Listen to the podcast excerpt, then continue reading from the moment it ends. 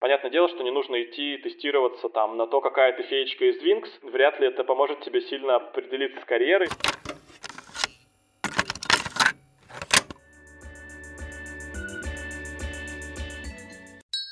Нейрочай. Всем привет! Это подкаст о том, как устроен мозг человека и компьютера, зачем это знать и что с этим делать. Меня зовут Владимир Михеев. И я, Виктория Земляк. Сейчас вечер, и мы все еще записываемся из изоляции в городе Нижний Новгород. Сегодня мы на связи с прекрасным городом Сочи, и у нас в гостях Максим Лиханов. Привет! Привет, привет! Максим работает в образовательном центре «Сириус». Он старший научный сотрудник лаборатории когнитивных и междисциплинарных исследований. Максим работает с одаренными детьми и изучает, как сделать образование более эффективным и персонализированным. Все правильно? Да, все верно. Мы поговорим с Максимом о том, что вообще значит одаренность, как она проявляется и как ее можно изучать с помощью ЭГ, генетических исследований и даже сетевого анализа. Узнаем, с какими психологическими особенностями связаны успехи в учебе. Еще обсудим, как устроен образовательный центр Сириус и как филологи становятся психологами и даже нейроучеными. Вов, перейдем к вопросам? Да, спасибо. А, Максим, вот ты занимаешься одаренными детьми, потому что центр Сириус это центр для одаренных детей. Чем одаренные дети вообще отличаются от неодаренных? Да, как понять, что перед нами одаренный ребенок? Там, какой ребенок одаренный? То есть, например, я довольно много общаюсь сейчас с педагогами, и для какого-то педагога одаренный ребенок это мотивированный ребенок. Они говорят, что вот там высоко мотивированные дети в нашем там регионе, вот это все одаренные. Кто-то говорит, что должен быть высокий интеллект, кто-то говорит, что должна быть высокая академическая успешность. И среди ученых, в принципе, тоже не наблюдается, а, скажем так, единой позиции, потому что предлагаются разные концепции, и там кто-то фокусируется исключительно на интеллекте, кто-то говорит о том, что, например, это там сложное взаимодействие между разными чертами, кто-то фокусируется только на креативности, интеллекте и мотивации. То есть, в принципе, есть там некоторая а, на мой взгляд, а, несогласованность разных позиций на данный момент пока что. Ну и особенно это важно, наверное, упомянуть сейчас, то, что эта самая одаренность, она зачастую сводится почему-то к интеллектуальной одаренности, ну или там к академической одаренности, потому что там, люди делают тест на интеллект и как бы считают, что они дело в шляпе. Но на самом деле э, есть гипотеза о том, что люди могут демонстрировать высокие достижения там и в спорте, и в искусстве, и как раз Сириус пытается как бы в принципе поддержать ребят с вот этими разными достижениями в разных областях. Критерий в Сириусе отбора собственно, одаренных детей, это высокие достижения в разных областях. То есть, а, в принципе, здесь достаточно традиционно используются предметные олимпиады, либо там высокие достижения какие-то, например, там участие в соревнованиях международных, возможно, а это могут быть проектные программы, где ребята отбирают там по, по, по тем проектам, которые у них есть, или по произведениям, которые они уже сделаны. В принципе, здесь довольно широкий набор критериев а, вот, отбора ребят именно в Сириус. Ну и потому что здесь разные направления и, в принципе, разный подход ко всем детям, и это, наверное, тоже очень круто. Для контекста, а можешь чуток совсем рассказать, что такое Сириус и как туда может попасть ребенок? Да, ну, Сириус это образовательный центр, который открылся несколько лет назад на базе инфраструктуры Олимпиады Сочинской. Эти все объекты а, решено было превратить вот в центр поддержки ребят, которые демонстрируют высокие достижения в разных областях. Соответственно, он функционирует скорее по модели приглашения ведущих экспертов а в разных областях, приглашения представителей индустрии, которые понимают, как многие вещи работают, ведущих ученых и, собственно, вот тех самых а, одаренных ребят из разных регионов. И вот это, ну, мы верим в то, что вот эта вот сборка вот этих всех ребят в одной точке, она как бы позволит познакомить их друг с другом, вот этих там одаренного ребенка с крутым профессором, которым он поедет работать, крутого профессора, там, не знаю, крутому профессору позволит найти себе э, хорошего студента, ну и так далее. Сириус, он про то, что мы собираем всех вместе и там в какой-то степени смотрим, что получится, предоставляем все возможности. Как вы их изучаете? И с какими целями?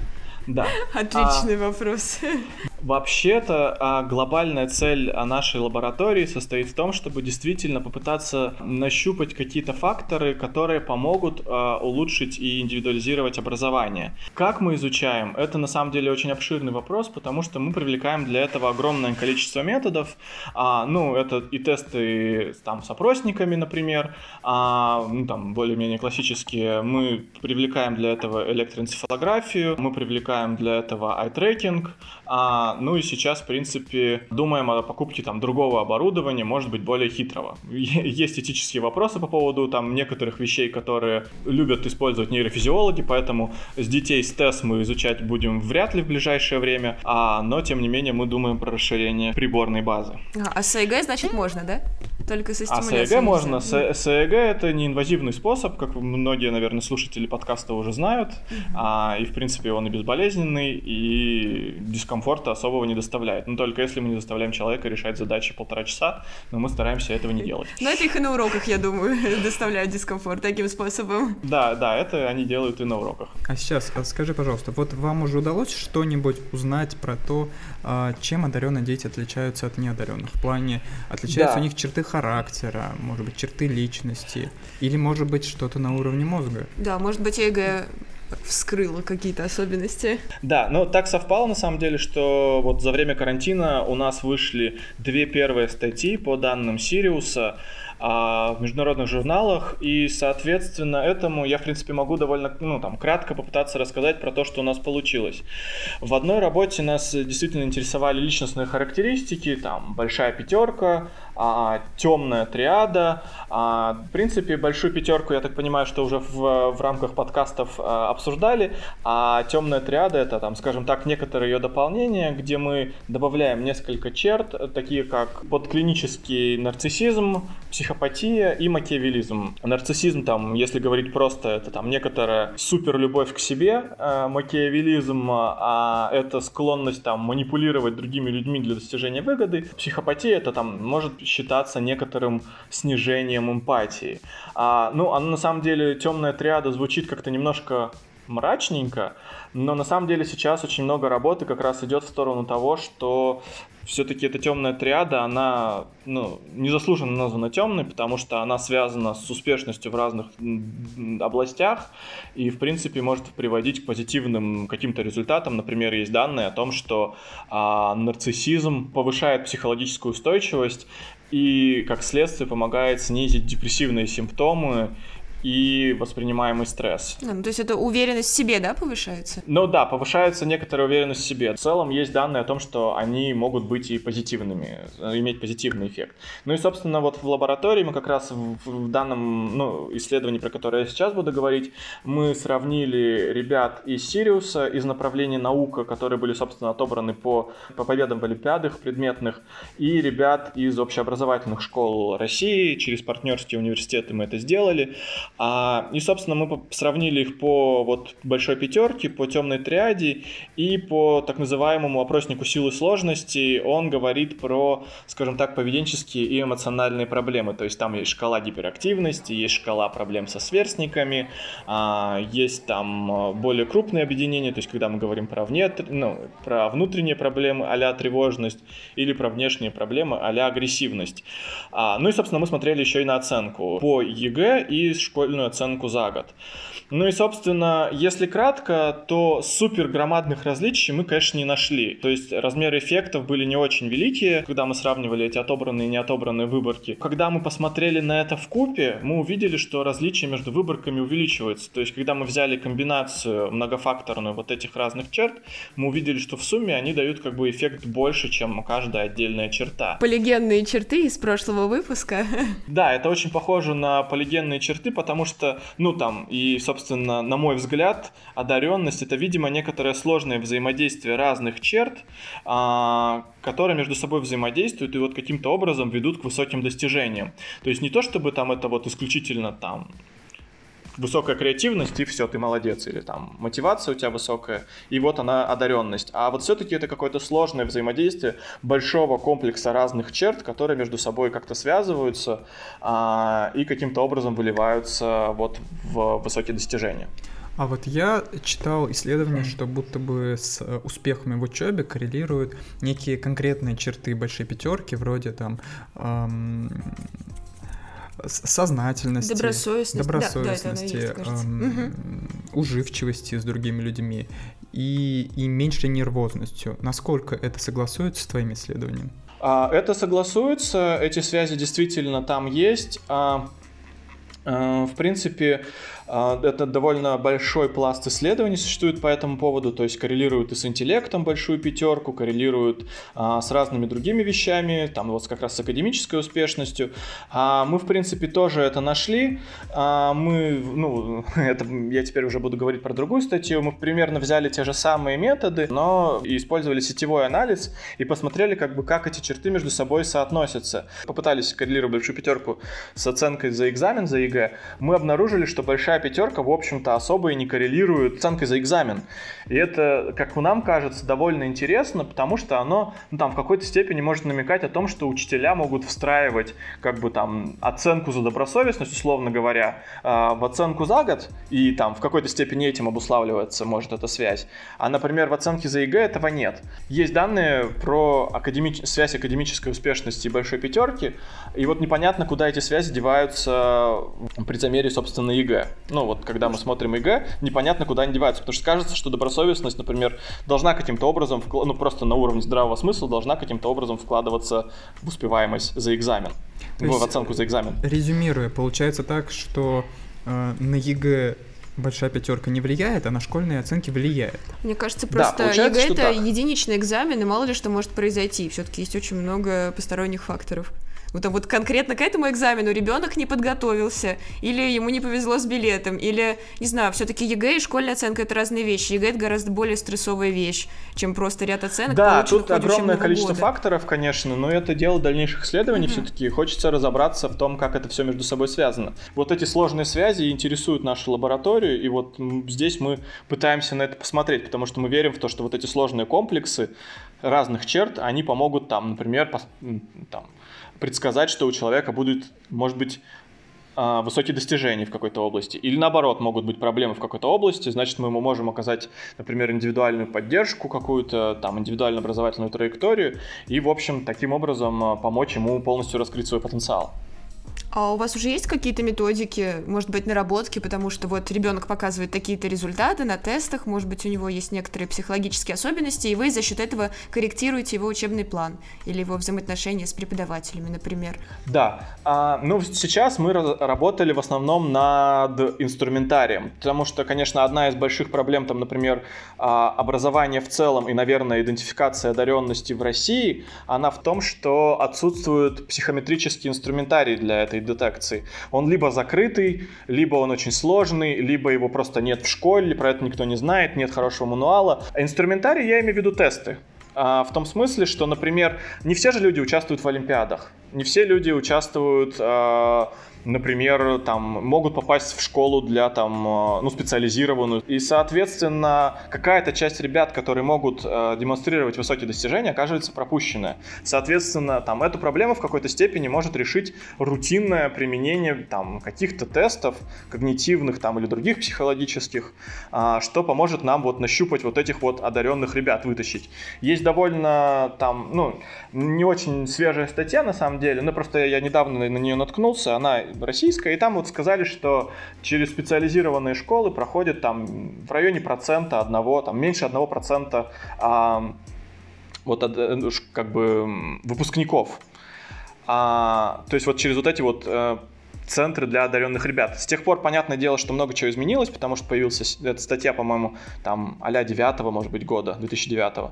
То есть э, с тех пор появился там Сириус, э, подкрылись региональные центры по модели Сириуса, открылась куча кванториумов, в принципе, стало лучше там немножко система вот идентификации, появилось много программ, там каких-то грантов, стажировок и так далее. Но в целом, как бы, например, на тех данных, если смотреть, то и даже если проходит, например, 1% в лучшем случае, ну, там был вообще чуть ли не 0,1%, вот. А по данным больших исследований говорится, например, о том, что может быть до 10% ребят с высокими, ну, там, с, одаренностью в популяции. Там, например, недавняя статья, которую я рецензировал для журнала по пространственным способностям, а, они сказали, что примерно 3-5% а, ребят могут демонстрировать одаренность пространственную, то есть демонстрировать супервысокие пространственные способности, под которые не заточена система образования.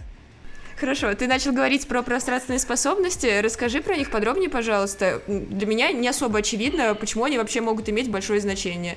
Ну, в смысле, вот креативный звучит как что-то более логичное, чем, ну, пространственные способности. Окей, я могу ориентироваться в пространстве, и что? Как это поможет мне достичь академических успехов? Да, это отличный вопрос, потому на самом деле пространственные способности вообще имеют долгую историю, и, в принципе, в какой-то момент они были разрабатываемы, как всегда, во всем виновата была Вторая мировая война, но это такая из разряда баек, наверное, история, и нужно было разработать тест на, на интеллект, который не включал бы в себя вербальный компонент. Ну, чтобы, в общем, было понятно, ну, если дать новобранцу ружье, за правильную ли сторону он ружья возьмется. И, собственно, вот эти пространственные способности, они ну, скажем так, были оценкой невербального интеллекта. В принципе, пространственные способности — это достаточно большая тема. Вот одна из тех концепций пространственных способностей, которая мне близка, это разделение пространственных способностей на способности малого масштаба и способности большого масштаба. Способности малого масштаба — это, а, например, там, меряется достаточно известным тестом, он часто используется, это ментальное вращение. То есть тебе дается фигура, а, ты на нее смотришь с какого-то угла, а потом ее чуть-чуть вращают, там, например, там, на 15 градусов, и там предлагают 4 рисунка говорят, это такая же фигура или не такая же это фигура. Это любимые или, задания например... на стереометрию в школе, там, найти сечение и да, подобные да, вещи. Да, да, да, например. Вот, одно как раз из заданий довольно популярно, это задание на сечение, то есть там Опять же, я слышал про инновационный способ обучения пространственным способностям, хочется проверить его эффективность однажды, потому что один из педагогов мне рассказывал однажды, что он учил своего ребенка вот этим сечением, заставляя его нарезать картошку. Да, я думаю, что эта статья достой, достойна будет Science. Ну так вот, ты вот. сказал два вида пространственных способностей, малый Да, два вида пространственных способностей, да. А первый, это, собственно, как раз ментальное вращение, сечение. Например, там есть задачки на то, чтобы свернуть листочек бумаги, проколоть его и посмотреть, где будет дырочка потом на развертке. И вот надо понять, правильно ты там указал эту дырочку или неправильно. Вот. А способности большого масштаба, они скорее как раз вот про то, про что вы говорите, это а, ориентация в пространстве, понимание там того, где ты находишься в данный конкретный момент времени, там, как ты можешь сориентироваться по карте, по компасу и так далее. Ну и, собственно, вот эти пространственные способности, на самом деле показано, что они имеют вклад, например, в математические способности. То есть, в принципе, есть э, обсуждение того, что мы мыслим числа в пространстве, что вот есть некоторая mental number line, она называется, вот эта ментальная числовая линия, вам даются какой-то отрезок, э, на нем есть 0 и 100, например и сказано, определите там, где 64 находится. И вы как бы должны ткнуть куда-то пальцем или там мышкой, и вот эта вот ментальная числовая линия, она э, собственно поможет как бы определить вот ваше вот это чувство числа, а, и, собственно, здесь намешаны и пространственные, и математические способности. Собственно, 60 и... будет ближе к, к правой стороне. Ну да, например. Ты отличные способности там... демонстрируешь. Очень глубокое замечание. Да, то есть, в принципе, размер там... Да, в принципе, не, вот этот размер этой ошибки, он будет косвенно как-то свидетельствовать о том, насколько у вас хорошие математические способности, сколько хорошие пространственные способности.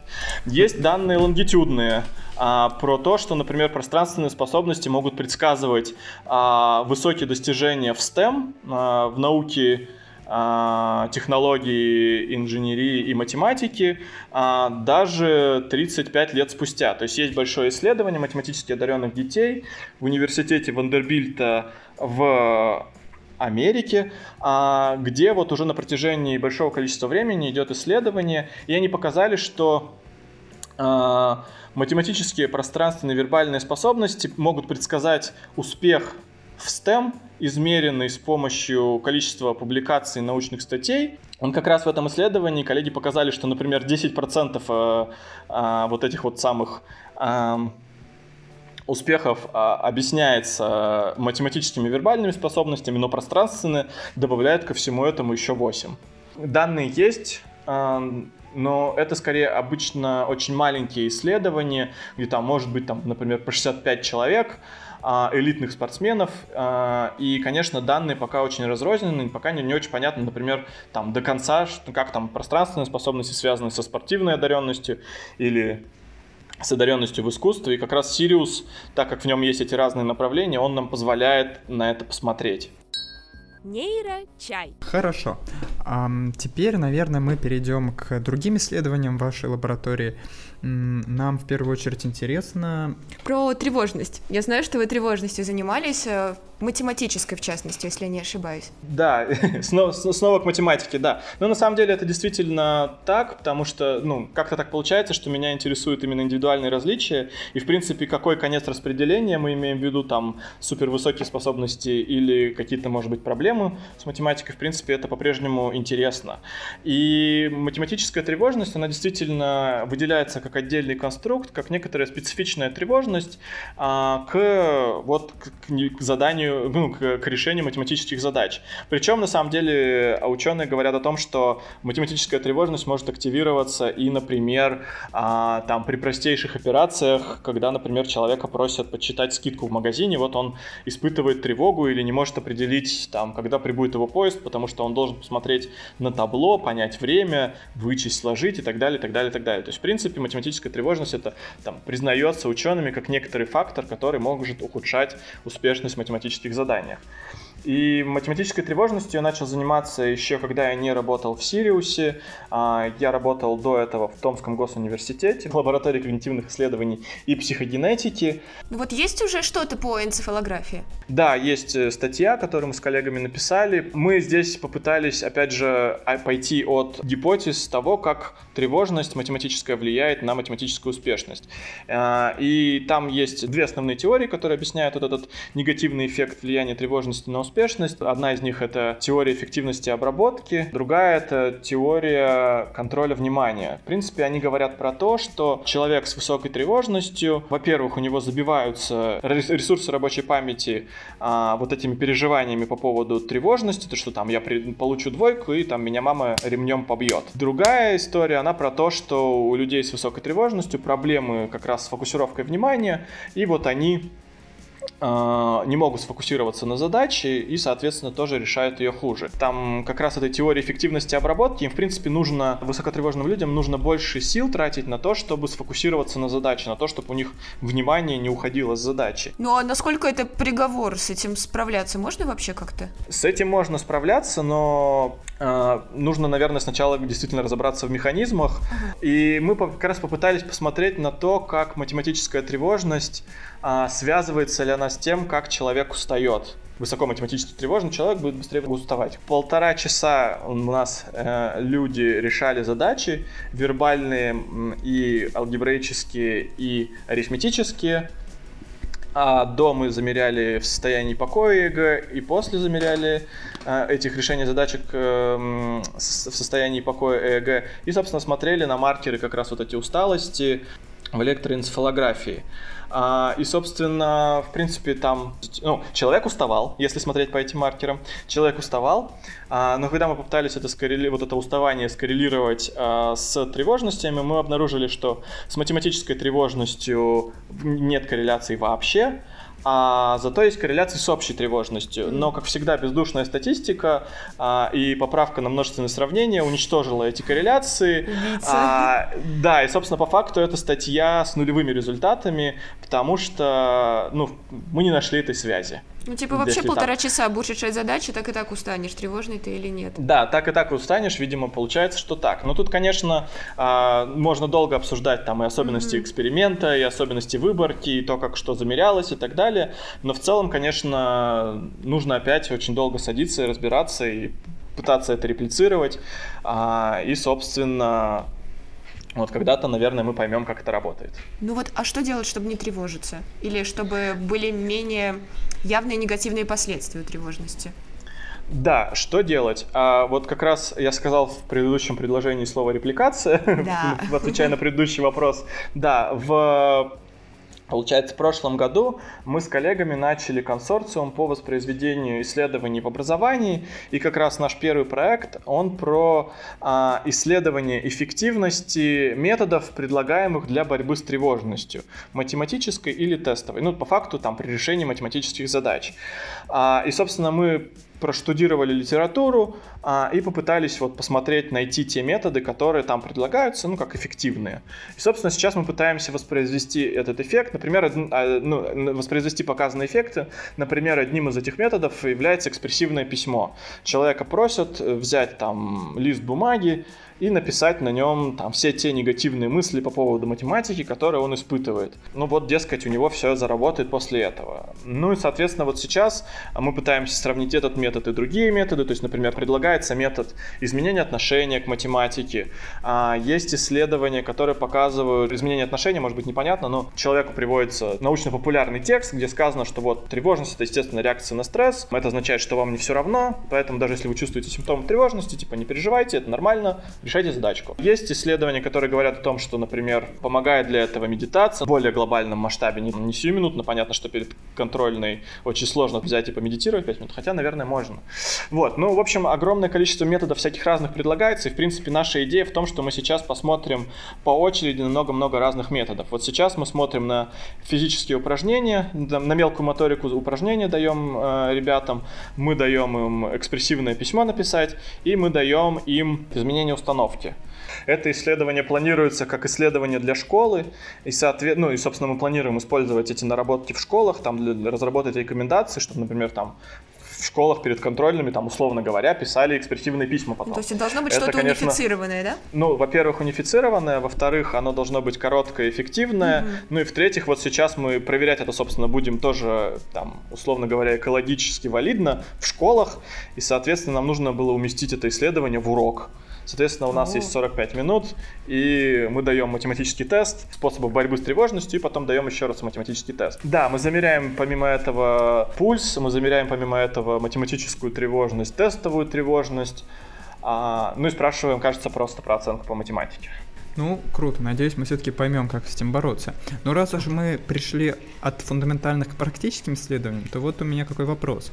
Все-таки э, вам удалось понять, или, может быть, это известно из какой-нибудь литературы, как все-таки развивать одаренных детей. Или, может быть, даже неодаренных детей? Как вообще развивать детей в школе? На самом деле, вот те исследования, которые уже велись, например, вот то исследование, которое я упоминал, математически одаренных детей, одной из первых рекомендаций, которые они дают, это то, что давайте детям возможности, то есть разные опыты, ну, в смысле, дайте им разный опыт, дайте им возможность поделать то, это, пятое, десятое. Если у него появляется этот интерес, ну, к этому интерес, продолжайте там предоставлять ему возможности, чтобы он их развил. Поддерживайте его там интеллектуально интеллектуальные, эмоциональные нужды. Развивайте, э, вот я не знаю, как это опять же по-русски сказать, growth mindset.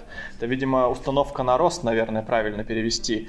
Но в целом говорить про то, что интеллект это все-таки не очень фиксированная история. Точнее, не то чтобы не интеллект, а как бы способность это не очень... Делать, в общем, фокус нужно на том, что все поддается изменению, а не на то, что все зафиксировано. Вопрос изменения там сознательного интеллекта это, конечно, большой, ну, сознательного изменения интеллекта это большой вопрос, но в целом все-таки нужно фокусироваться на именно на усилиях, а не на том, что вот что-то зафиксировано и так далее. То есть дать ребенку почувствовать, что у него есть контроль какой-то над ситуацией, что он сам в силах. Да, да, чтобы он как-то мог отрефлексировать. И на самом деле в конце, а, вот мне очень понравилась, это была статья как раз, по-моему, в Nature или в Science, вот по результатам они подводили некоторый итог вот этого исследования, там 35-летний, по-моему, и они говорили о том, что тестируйте способности своих детей. А, это, в общем, поможет э, либо предложить ребенку какие-то возможности для более продвинутых как бы задач, ну, для решения более продвинутых задач, а может, например, обнаружить какие-то проблемы а-ля дислексии или там гиперактивность или еще какие-то вещи. Ну, то есть, в принципе, а вот их призыв к тому, что надо, надо тестировать детей.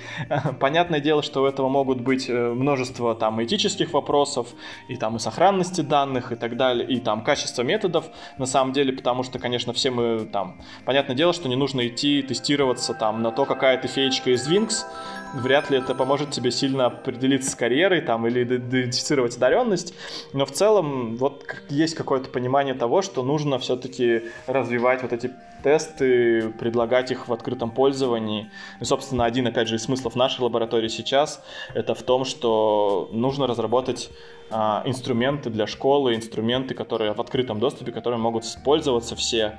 Ну, сейчас мы разработали тест там на пространственные способности, он уже лежит на гитхабе. А, можно посмотреть на тест на рабочую, да, тест на рабочую память визуально-пространственную, он тоже лежит на гитхабе, и статья находится на рецензии. То есть, в принципе, а, ну вот есть идея о том, что надо готовить какие-то открытые способы, открытые тесты, открытые методы, которые всеми могут пользоваться. Может быть, посвятим пару минут тому, чтобы объяснить людям, которые, может быть, с некоторым сомнением слушают, такие, о, тесты-опросники, ну классно, объяснить им, почему тесты-опросники действительно классные, почему они могут быть хорошими и качественными, потому что мы много о них говорим, но об этом мы подробно еще не беседовали, а вот с тобой мы этой темы как-то касались. А, да, ну, на самом деле, там, на мой глубоко субъективный взгляд, который не может, может не соотноситься с мнением редакции и других уважаемых ученых, то, в принципе, в психологии или в когнитивистике не придумали ничего сильно лучшего, чем тесты или опросники. Просто сейчас принято а, уповать на нейрометоды как на панацею, но ведь это действительно не всегда так.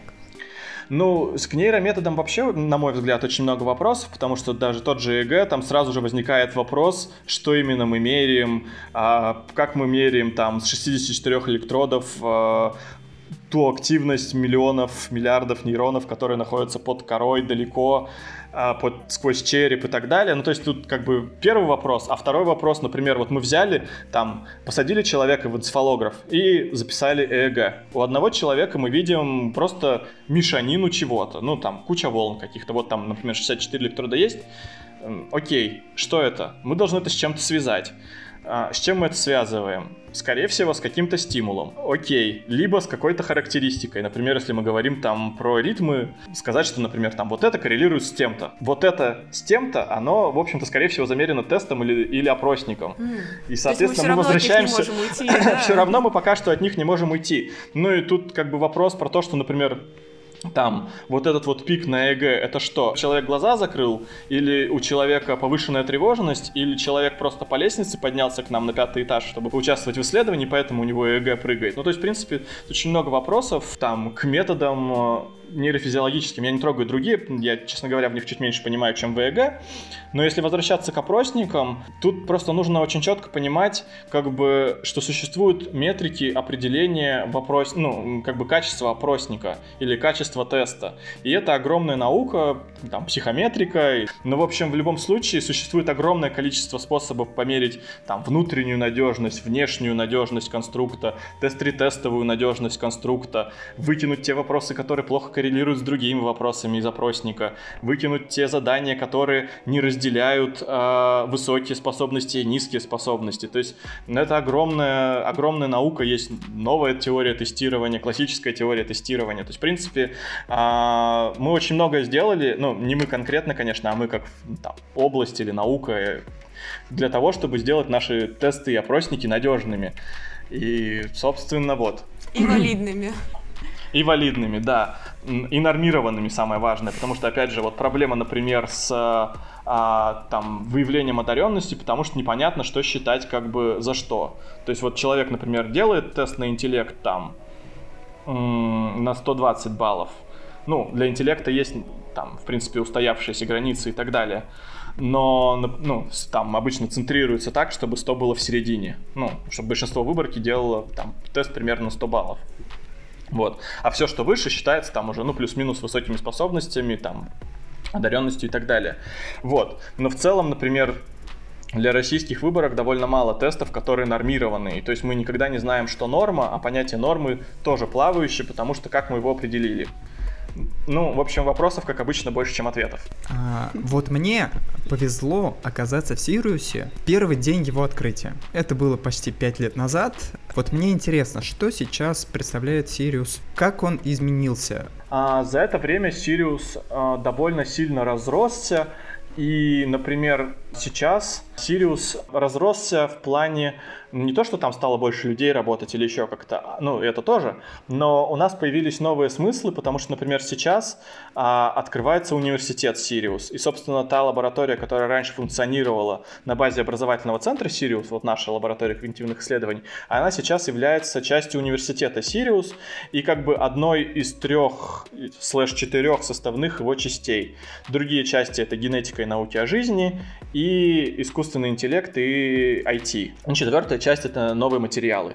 Вот как ты сам обживался здесь? Наверное, а, у меня, может быть, опять же, есть педагогический странный опыт, который, возможно, кто-то осудит, но в целом я проповедую подход learning by doing, то есть как бы ты делаешь и учишься. Соответственно, Мы точно не осуждаем. Очень... да, мне очень нравится подход Сириуса. Например, я работал с ребятами здесь в рамках проектных программ, когда приезжают там ученые или представитель индустрии, привозят свою реальную задачку, например, там часть гранта или там тот проект, над которым он работает, и говорит, вот там, ребята, давайте, вот у нас сейчас есть время, такая проектная программа обычно идет, там, примерно 100 часов академических, то есть 100 часов нагрузки за 24 дня, это довольно много, надо вам сказать. И, собственно, вот на протяжении этого времени ребята под руководством этого ученого пилят то есть и там случаются все, ну, там, все возможные ошибки, все возможные, все, что может пойти не так, оно идет не так, как обычно, гипотезы не, не подтверждаются, данные показывают не то, что ты ожидал. Теряются есть, принципе, еще. Вот, да, но теряются, ладно, все-таки слишком маленький промежуток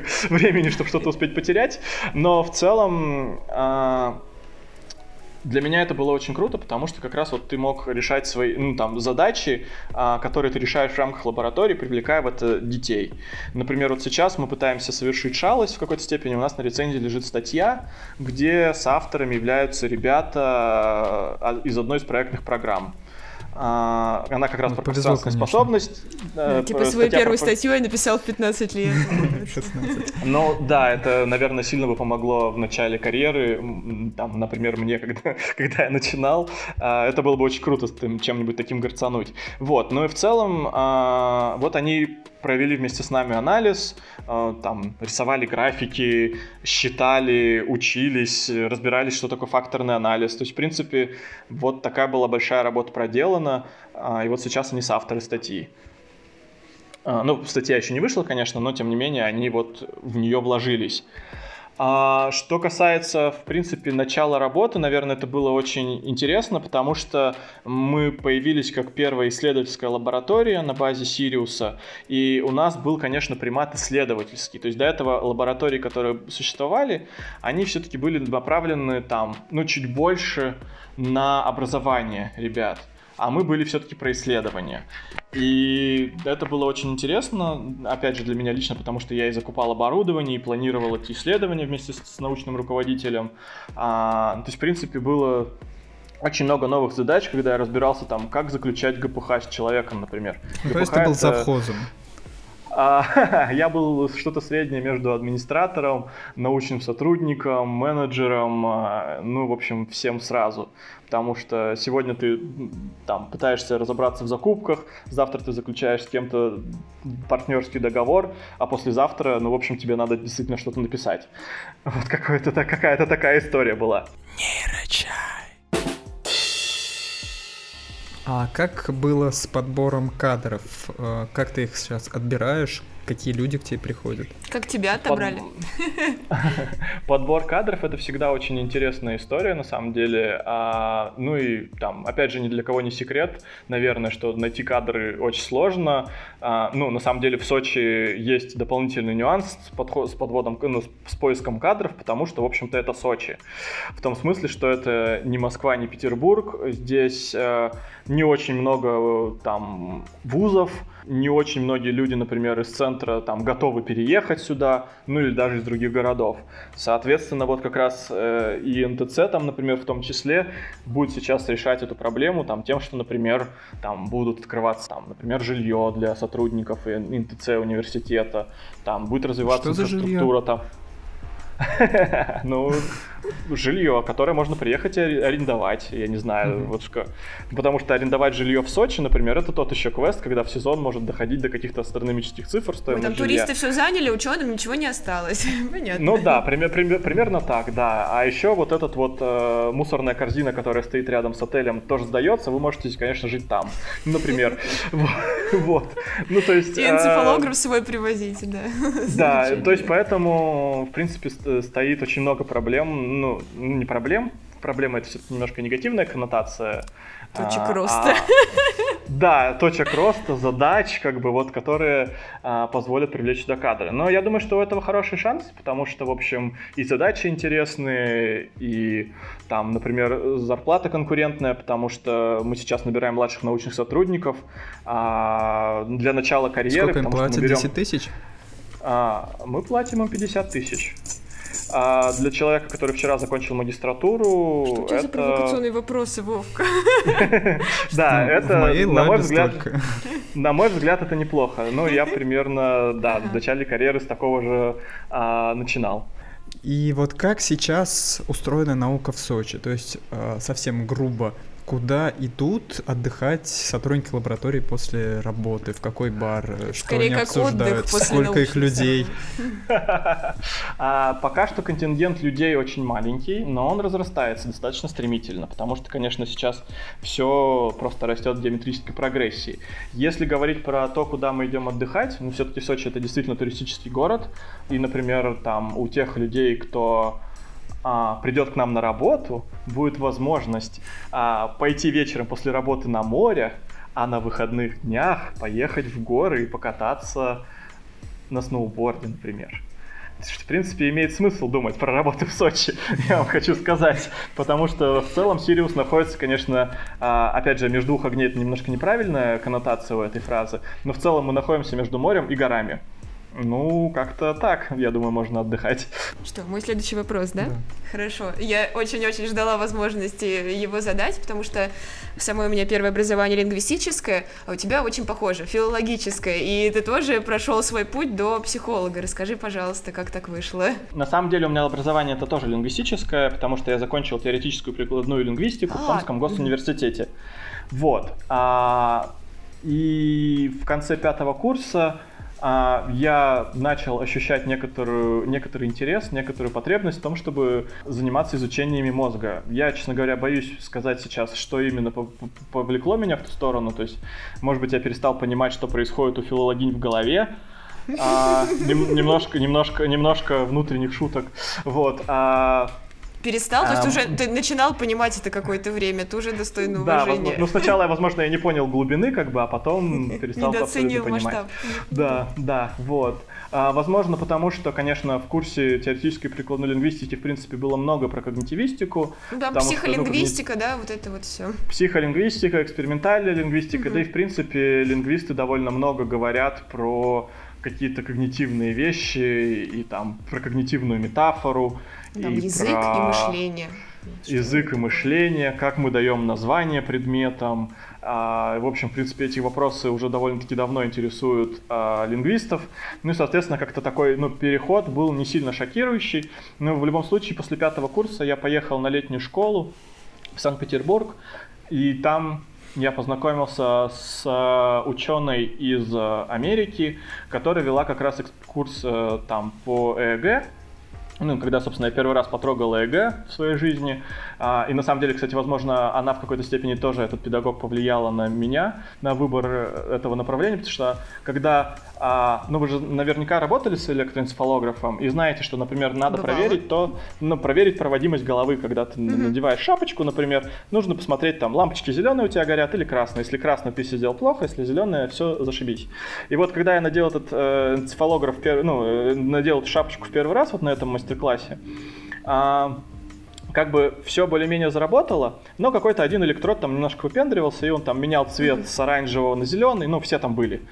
И, соответственно, как бы а, сигнал от него пошел, это была демонстрационная история. И, в общем, один из моих а, однокурсников попытался там что-то полезть, что-то менять. А, я ему сказал, работает, не ломай, после того, и, собственно, эта женщина, эта вот ученая, а, она просто сказала, что тебе, говорит, есть задатки экспериментатора, как бы, что если работает, не трогай, и как бы, и, в общем, лучший враг хорошего. И, соответственно, как раз э, на ее курсе я познакомился с ЭГ, и Хорошо, вот. ты сказал, ты учился на теоретической прикладной лингвистике. Расскажешь про свой университет? Да, а, я расскажу про свой университет. Томский госуниверситет на самом деле очень крутой, потому что он, э, во-первых, очень старый. И когда я туда, конечно, переехал, только а, у меня были там какие-то ассоциации с Хогвартсом и со всеми делами, потому что он был весь такой, там, лестницы, Томск переходы. как Хогвартс. Я сам не из Томска, я приехал э, вообще туда из Читы, а, поступать, а, и, соответственно, там и остался. Ну, у а меня как был в выбор... Чите с психологическим образованием? Если честно, я не знаю и не очень хочу знать. Вот. В Томске явно есть... получше, да? Да, да, в Томске явно получше. Ну, конечно, когда я выбирал, я выбирал все-таки образование лингвистическое на тот момент. У меня был, была возможность поступить в Иркутск, была возможность поступить в Новосибирск, но как-то вот все дело кончилось в Томском и не жалею. Вот. Ну и, соответственно, Томский госуниверситет участвует во всяких крутых, ну, во-первых, старый, как я уже сказал, во-вторых, он участвует во всяких крутых а, исследованиях сейчас, то есть он и в 5100 участвует в программе и занимает там, ну, неплохие места, а, там участвует в больших исследованиях международных, и, собственно, там открываются вот э, так, так называемые стратегические академические единицы, в том смысле, что они открывают большие надфакультет, надфакультетские образования, которые позволяют а, там делать крутые междисциплинарные проекты, то есть, в принципе, я испытываю нежную любовь к ТГУ. Ну, на самом деле, конечно, в Томске, в принципе, очень много вещей. Я, например, пока работал вот в лаборатории у Юлии Владимировны, я был менеджером программы образовательной а, «Генетика, нейронаука и психология». Это программа программа, она полностью на английском языке, а, и, собственно, в ней очень крутые международные контакты, и ну, там есть где развернуться и прикоснуться к интересным исследованиям. Ну, звучит отлично. Я знаю про еще один интересный этап в твоей образовательной истории. Это стажировка в Великобритании. Да, это было, и как раз, э, когда я работал в лаборатории в Томске, лаборатория выиграла большой грант, это был Erasmus. А, ну, это такая международная программа, наверняка многие про нее слышали. Вот, на... Да, я сам по ней ехал. Да, вот, на международную мобильность. И я поехал как PhD-студент на полгода работать в Голдсмитс э, университет Лондона. Это было тоже очень круто, потому что как раз там у меня был в полный рост э, вот этот тот самый learning by doing, потому что а, мы поехали делать с нуля а, проект про генетическую грамотность. А, мы разрабатывали опросник генетических знаний и отношений генетики. Это довольно крутой проект, потому что он включал в себя как популяризацию науки, потому что, например, в, в, пока я был там, я поучаствовал в мероприятии, он назывался Jeans and Tonic. А, ну, гены и тоник. Вот, это очень кру- крутое, крутое мероприятие, потому что, ну, в общем-то, люди, сами понимаете, что делали, и одновременно с этим слушали лекции. А, ну, научно-популярные про генетику. А, и в рамках этого проекта мы собрали тоже довольно много данных э, про то, как люди, ну, про то, что люди знают про генетику, как они к ней относятся. На самом деле сейчас есть там, ну, несколько статей, которые продолжают там выходить по этому проекту, ну, идут, идет работа, там открываются новые этапы, потому что, например, вот сейчас мы запустили опросник, направленный на юристов, и на то, как они понимают генетику, что они про нее знают. На юристов? Ну, потому что на самом деле юристы это те люди, которые будут принимать решения по отношению к нашей жизни, возможно, основываясь на знаниях генетики. То есть, например, вот там, ну, есть очень широко расхайпленные истории, там, например, э, в эм, там в СМИ про, например, ген агрессивности, наверняка вы слышали про него, и, например, там, ну вот мы задаем вопросы о том, должны ли, например, знания о таких генах учитываться при вынесении приговоров. Ой, и про те же а, ГМО-продукты чел... тоже будут продолжать Ну, про ГМО-продукты, конечно, меня интересует чуть меньше, потому что это все-таки более там биологическая история, но вот в целом а, здесь меня, конечно, интересуют этические, социальные, юридические именно аспекты применения генетических знаний, вот генетических исследований. То есть то, как мы будем пользоваться этим знанием. Ну, юристы, конечно, здесь очень интересное направление, потому что там на самом деле есть уже несколько кейсов, где человек как раз, ну, а, получил другой приговор из-за того, что вот он сказал, что у него был ген агрессивности. Это не я там этих людей м- того, а вот это мои гены, все, я в домике. Ну, то есть, в принципе, нам предстоит только ответить на такие вопросы. Или генетические вот. тесты на некоторые заболевания при рождении ребенка. Да, генетические тесты на, на заболевания при рождении ребенка, там дизайнерские дети, а, то есть там, насколько мы можем, например, там отредактировать ДНК таким образом, чтобы у ребенка были там голубые глаза, высокий, высокий интеллект там и креативность, например. Нужно ли это и к чему это может привести? Ну, то есть вопросов на самом деле огромная масса. Я вот вхожу в консорциум «Доступная генетика», и они, в принципе, занимаются вот этой кучей вещей, и это очень тоже интересно. А можешь рассказать, какие у тебя были впечатления от научной жизни в Британии? Впечатления от научной жизни Британии у меня остались исключительно положительные. Наверное, опять же, потому что это был очень хороший вуз, это был Голдсмитс. А, он там, ну, если позволите, он там скорее гуманитарный, хотя там, конечно, есть некоторые IT-направления, насколько я знаю сейчас, вот, но в целом там э, такая очень высокая концентрация психологов, а, юристов, а, людей, которые занимаются театром, музыкантов и так далее. То есть это достаточно такая, ну, очень избитое слово, креативная тусовка. Вот. А, и в целом очень доброжелательная, открытая новому, и это очень круто было учиться там потому что, конечно, все очень приветливые, там приезжают крутые ученые с докладами, те ребята, с которыми я работал в лаборатории, тоже были супер крутыми, ну и они сейчас супер крутые, потому что я продолжаю со, со многими из них работать сейчас. Ну и, в общем, это был, там, на мой взгляд, исключительно позитивный опыт. Конечно, ну, там были очень там, интересные моменты, например, которые, наверное, связаны со стереотипами про Британию. То есть, например, я обнаружил для себя внезапно, что Британия вообще-то не туманный Альбион и довольно солнечный. Что я какое-то время ходил-ходил, а потом спросил, типа, а вообще где Шерлок Холмс, вот эти туманы, там, описание Англии, подчеркнутое из классической литературы. Ну, короче, в общем, я его не нашел. Ну, и выяснилось, что это, в общем-то, ерунда. Вот. А... Про менталитет тоже ерунда? Но вот вежливость англичан, она начала, кажется, пускать корни и во мне в какой-то момент, потому что, например, я ходил на протяжении этого полугода мимо парка, а, чтобы попасть на метро до, до, до университета, и это было ну, один и тот же маршрут, и я постоянно встречал там плюс-минус одних и тех же людей. И в какой-то момент я начал с ними здороваться, мы начали спрашивать, как у вас дела там каждый раз, когда шли мимо. А, плюс я приобрел не очень, наверное, хорошую привычку в российских действительностях. А, я научился говорить «извините», когда я толкаю людей нечаянно. И, вот. А, но что показательно, в какой-то момент я, будучи в Англии, сказал «извините», когда меня толкнули, а потом в какой-то момент я сказал «извините» вместо «здравствуйте», и это, в принципе, тоже было очень странно, потому что, кажется, что-то пошло не так вот именно вот в этой... А, вот в этих менталитетных историях. Я думаю, на этой одаренной ноте можно и закончить. Эм, спасибо за за то, что одарил нас таким количеством знаний. Да, и надежда, что зарплата в 10 тысяч это все-таки не приговор. Три чая каждому, кто дослушал этот выпуск, и до новых встреч. Всем пока. Пока-пока.